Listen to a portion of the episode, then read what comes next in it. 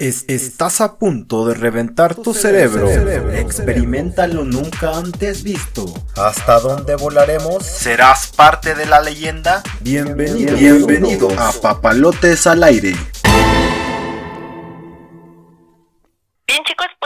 Hoy yo les comparto un tema que es el tema del momento de Joker.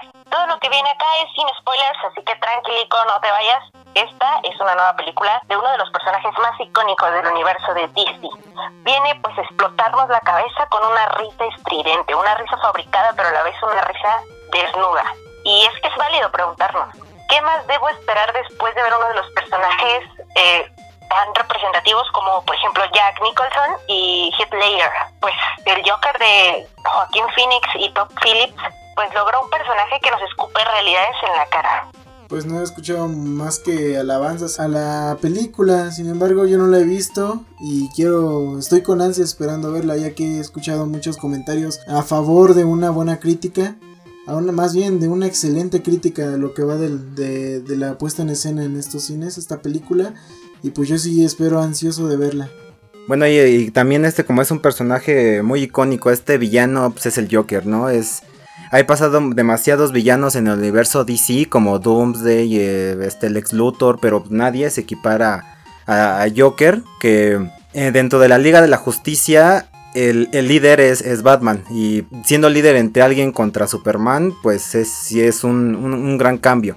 Y el enemigo más fuerte que se ha presentado con Batman es el Joker. Y pues ya Batman ha podido calmar a todos los superhéroes, Mujer Maravilla, o sea, tiene un plan para contención de cada uno de los superhéroes, pero contra el Joker siempre se las ve muy duras. Entonces, es un personaje muy icónico, es un villano muy muy grande y pues en la película es un papel demasiado grande, igual que le queda a este personaje a Joaquín Phoenix.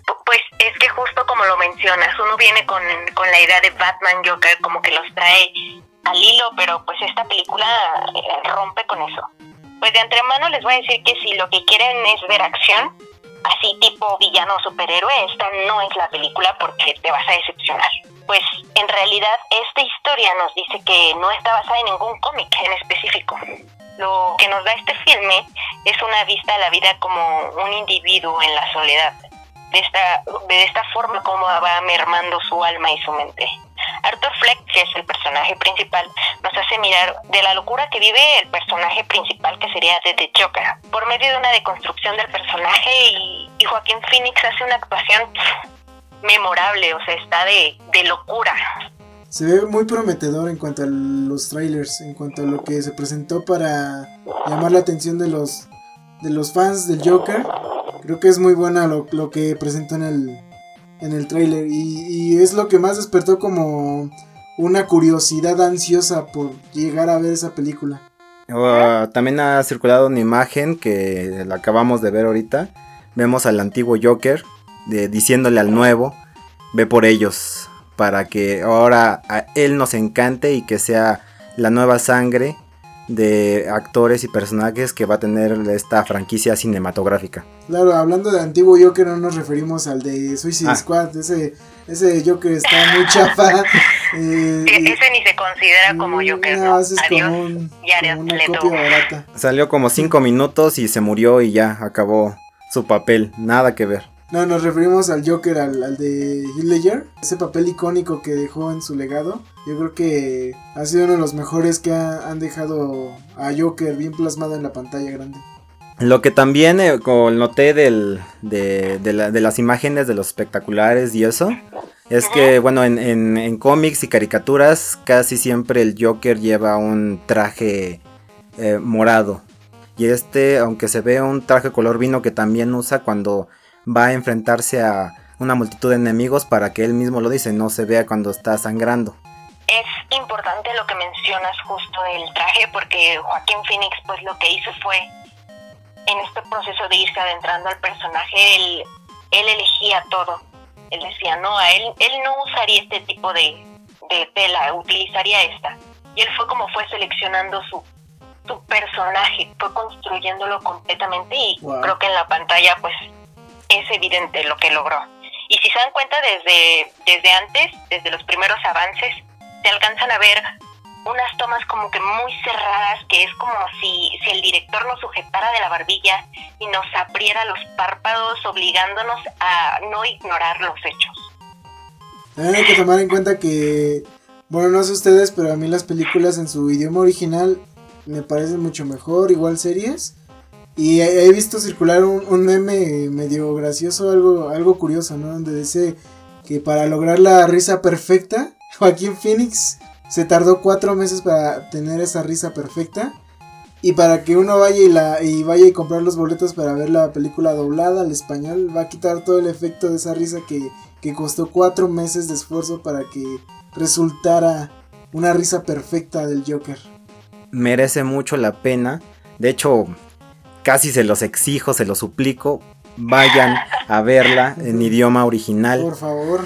Porque la una de las características que distingue al Joker es su risa. Y si él preparó tanto para generar una, risa que esté al alcance de este personaje que es el Joker, merece mucho la pena escucharla. Tienen que ir a verlo chicos, porque el Joker es para ir solo al cine o para no comprar palomitas ni refresco.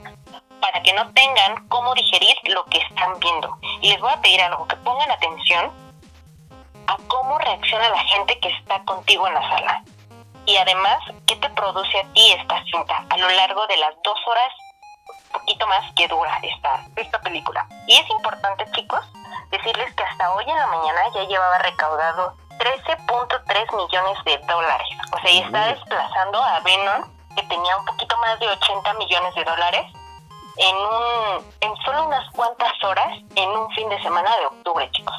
En este noviembre, en este Día de Muertos, tendremos una batalla de payasos de disfraces por pues, el, capítulo 2 de, de It, de eso. Y pues con el de Joker. Ahora vas a ver personas pintadas como payasos, pero no vas a saber de qué payaso van a estar distintos. Ahora sí vas a ver puros payasitos en la tele, como la tendencia que digo. La tendencia que hubo de puras Harley Quinn. Ahora va a ser puros payasos, ya sea eso o el Joker.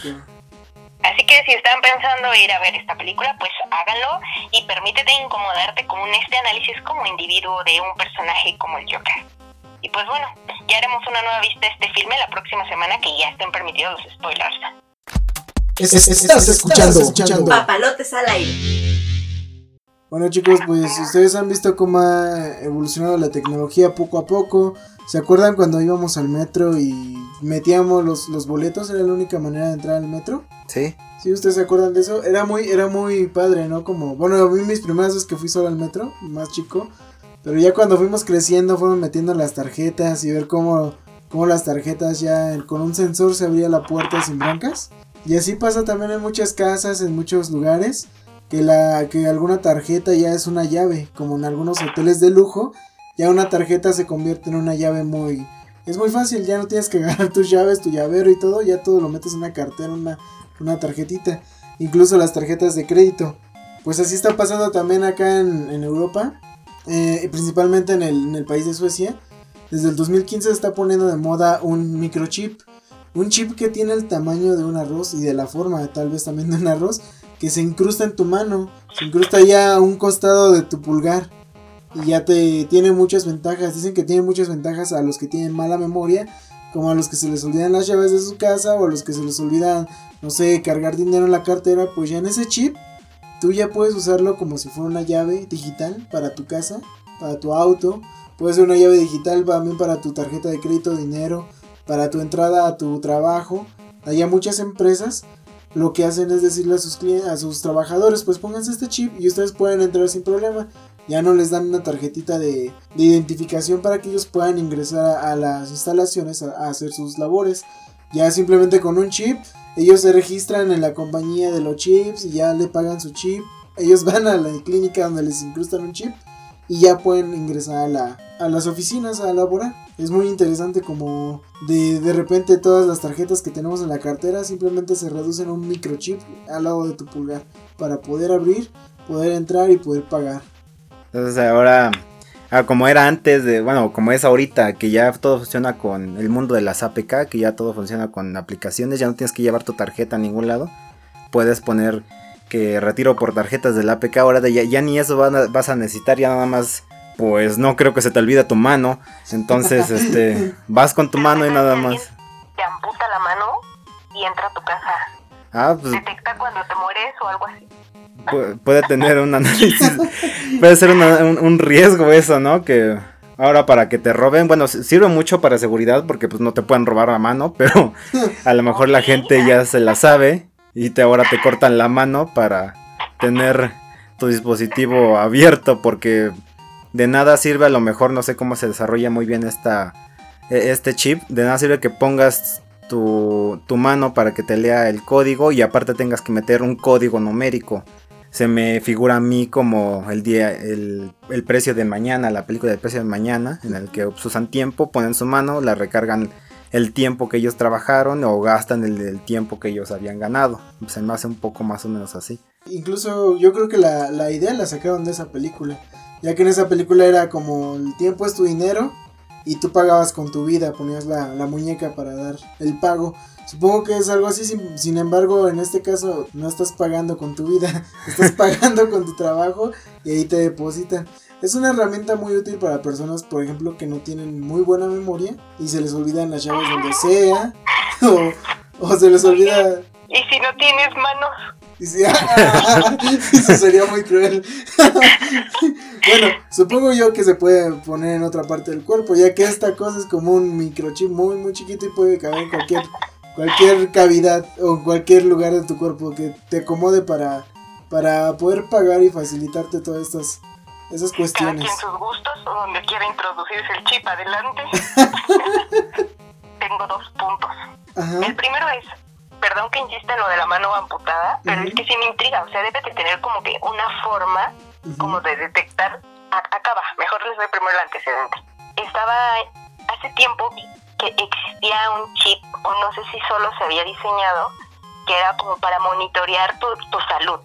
Así te medía niveles de glucosa, latidos, presión, etcétera. Y era algo similar a esto. Wow. Entonces me pregunto si hay alguna forma como para evitar, pues para evitar que te amputen la mano y que se lleven tu mano y abran las puertas. Bueno, saben a lo que me refiero. Sí, sí, obviamente. Nada me siento muy, muy Sí, no, de hecho, de hecho, como tú, hay muchas personas que están como forzándose a no aceptar esta nueva tendencia por las mismas ideas que les causa. Por ejemplo, en este chip ya viene todo lo que es tu identidad, todo lo que tienes de dinero, dónde trabajas, dónde vives.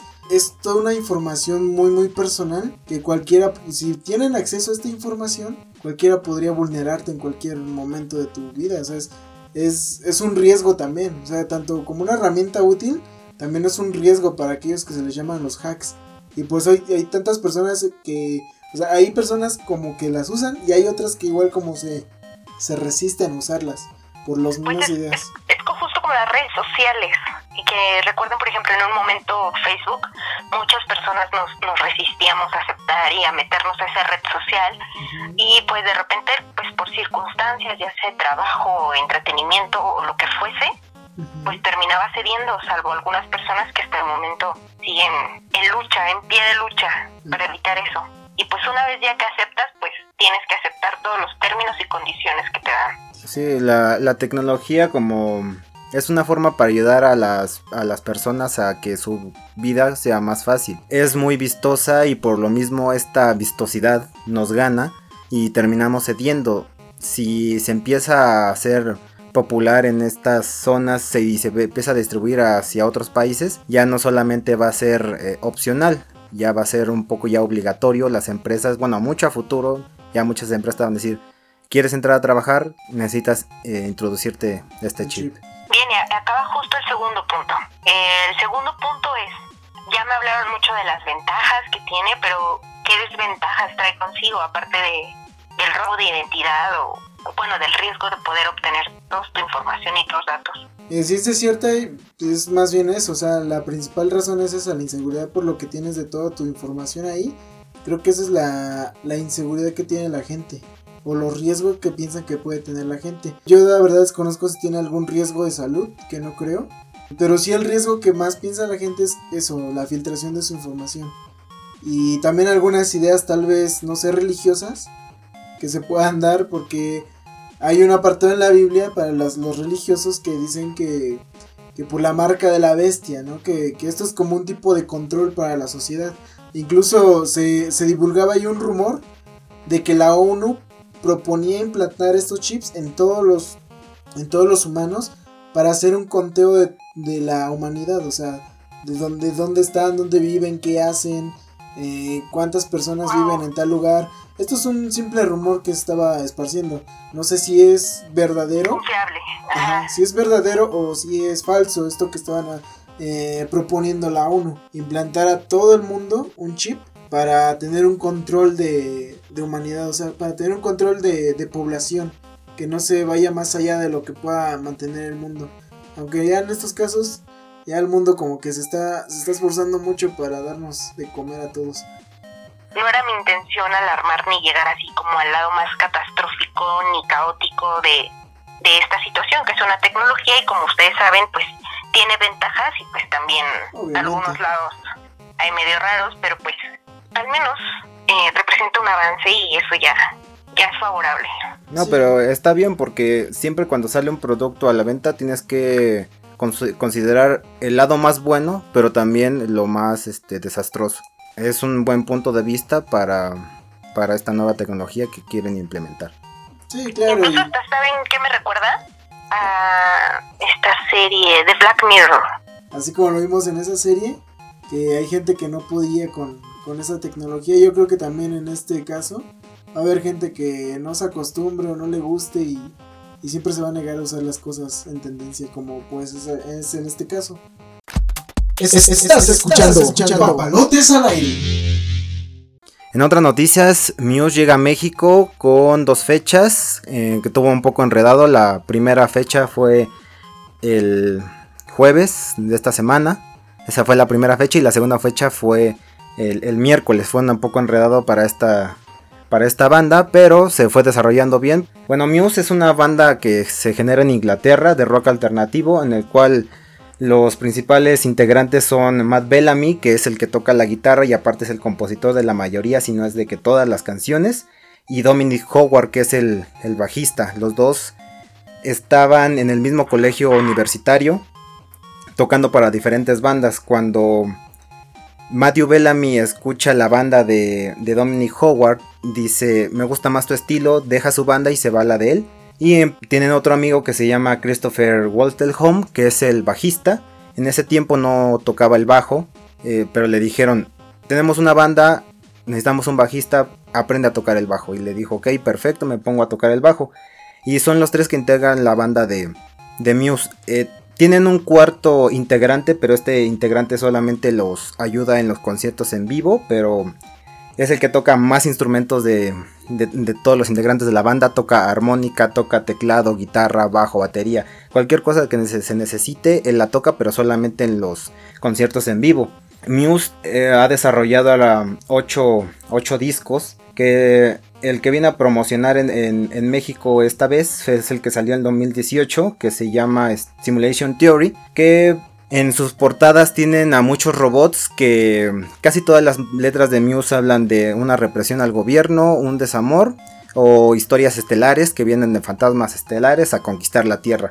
Este de Simulation Theory habla de robots que llegan a la Tierra o que robots que quieren aprender nuestra nuestra cultura para poder después dominarlos. El disco Drones, eh, que es una historia completa a través de los capítulos que vienen eh, explicados en, las en las canciones de una persona que quiere a algo o alguien que nunca se sabe qué es, todo el proceso en el cual le gusta a una persona o una cosa y cómo va pasando el del enamoramiento a la, a la locura con una canción que se llama Psycho de ese mismo disco hasta el desenlace, pero este desenlace no explica igual si se queda con esta persona o se queda con esta cosa a la cual ama.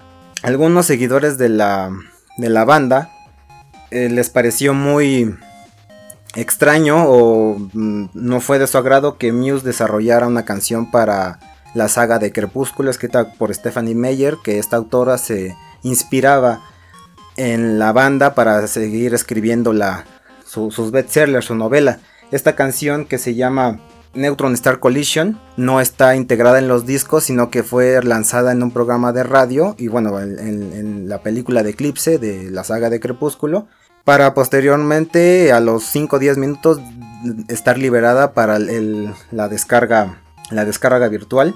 Pero las personas que seguían directamente a Muse antes de que seguir la saga de Crepúsculo quedaron muy decepcionados porque no es Muse. Muse habla, ya les dije, de rebelión política, desamores o historias estelares. Esta habla amor, directamente amor. Y es un Muse completamente fuera, fuera de sí. No es Muse, no, no es su estilo. Por lo tanto, a los seguidores de Muse no les gustó, pero a los seguidores de la sala de Crepúsculo que, que conocieron a Muse por los libros, les fascinó. La verdad, bueno, yo la escuché, es una historia de amor y la verdad eh, tiene muy, muy buenos arreglos. Eh, pero pues, es algo que no le gustó a los seguidores de la banda. ¿Qué conociste primero, Muse o Crepúsculo?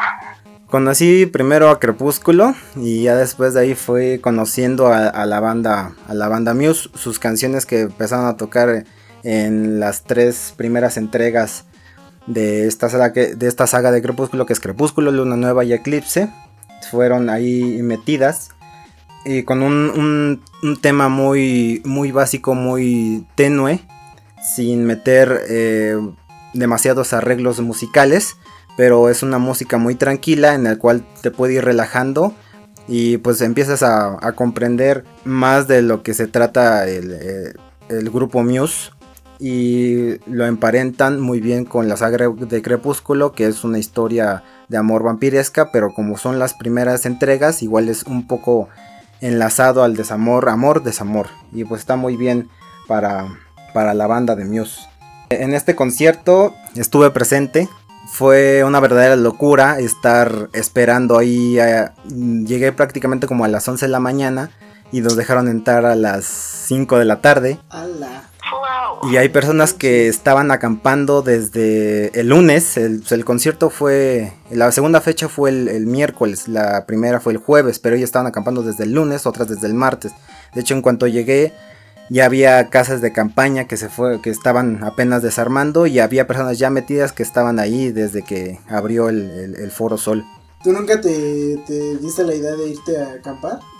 No, la verdad no, porque si llegas muy adelante, al momento de que empieza a tocar la banda, todos los que están alrededor tuyo te aplastan y te contra el contra los vandales.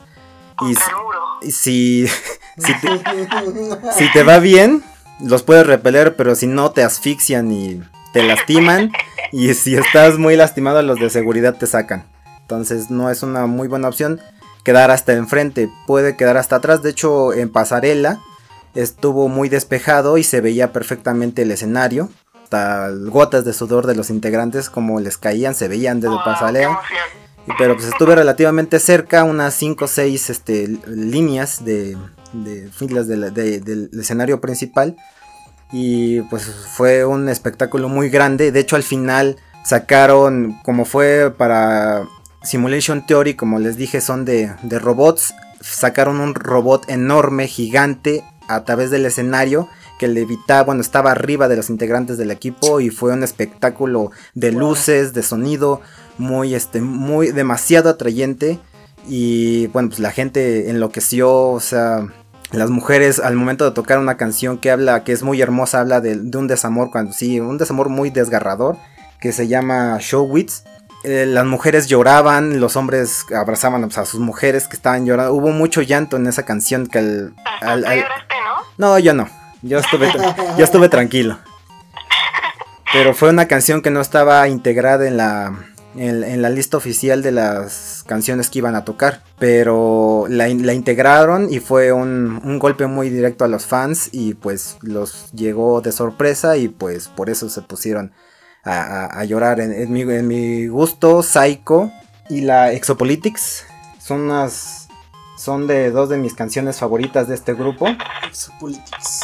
Psycho y Exopolitics eh, pues habla, Psycho es de una persona que ya perdió la, mente a la persona que la cordura, como ahorita el Joker, de la persona a la que amaba. Y Exopolitic pues, habla de historias estelares. Eh, son dos de mis canciones que les recomiendo demasiado, aparte de toda la discografía de Drones que escuchen esta historia. del disco de drums. Un hecho muy importante, bueno, no importante, un hecho relevante que leí en la mañana es que Matthew Bellamy, el guitarrista principal, rompió un récord Guinness en el 2012, en el cual fue el mayor, eh, digo, fue el guitarrista que más guitarras ha roto en, su carrera de, de, músico, bueno, en toda, en toda su gira. Y de hecho también cuando estaba eh, en el escenario, se quitó la guitarra, la aventó contra el suelo, la levantó y la arrojó contra el amplificador. Y pues fue un momento muy emotivo para todos los fans. Exactamente cuando destrozó la guitarra, se, apagó el escenario y empezó el espectáculo final. O sea, fue un evento muy, muy, muy, eh, muy bien armado de la, de, por parte de la discografía. Todos los guitarristas Bellamy es un guitarrista muy famoso, uno de los mejores guitarristas del mundo. Cada uno tiene un sello particular. Por ejemplo, Jimi Hendrix tenía su quema de guitarra, su icona quema de, la guitarra, prenderle fuego a la guitarra. Slash tiene sus solos interminables de, guitarra. Y pues, Matthew Bellamy rompe sus guitarras en, los conciertos, en las giras a las que va.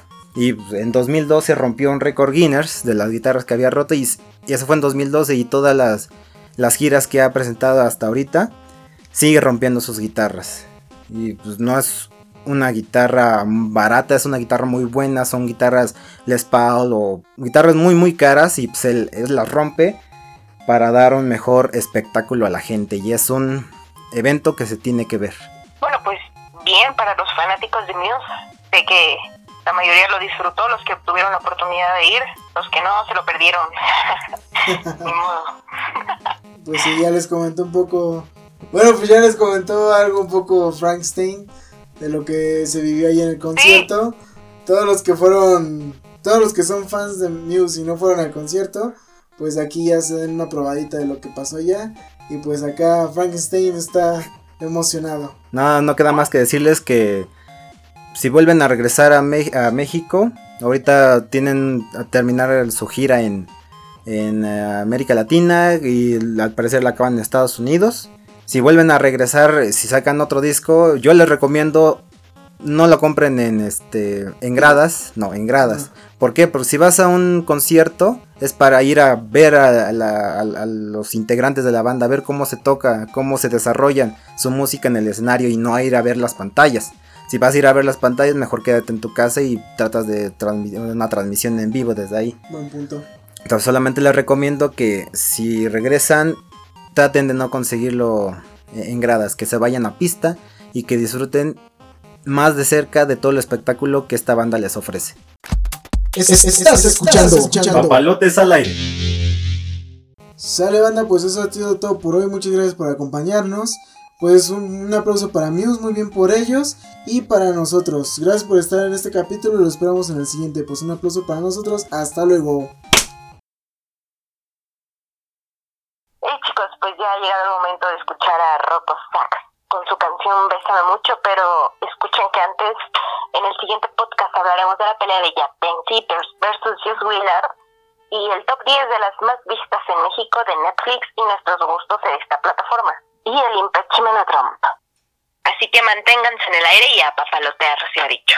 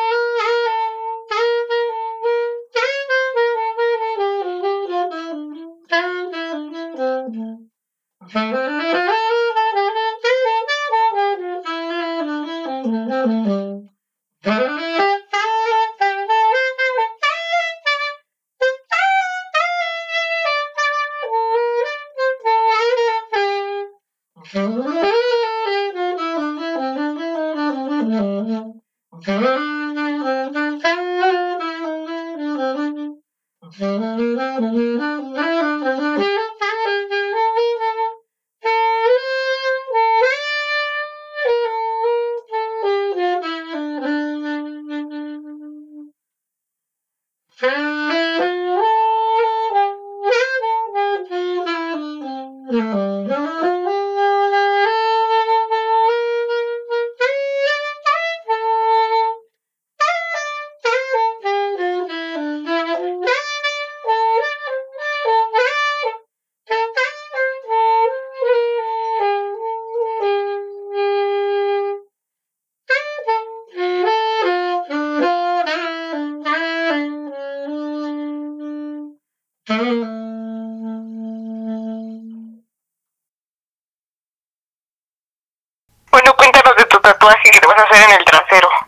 Mudo una nalga y C de otra, en la otra nalga.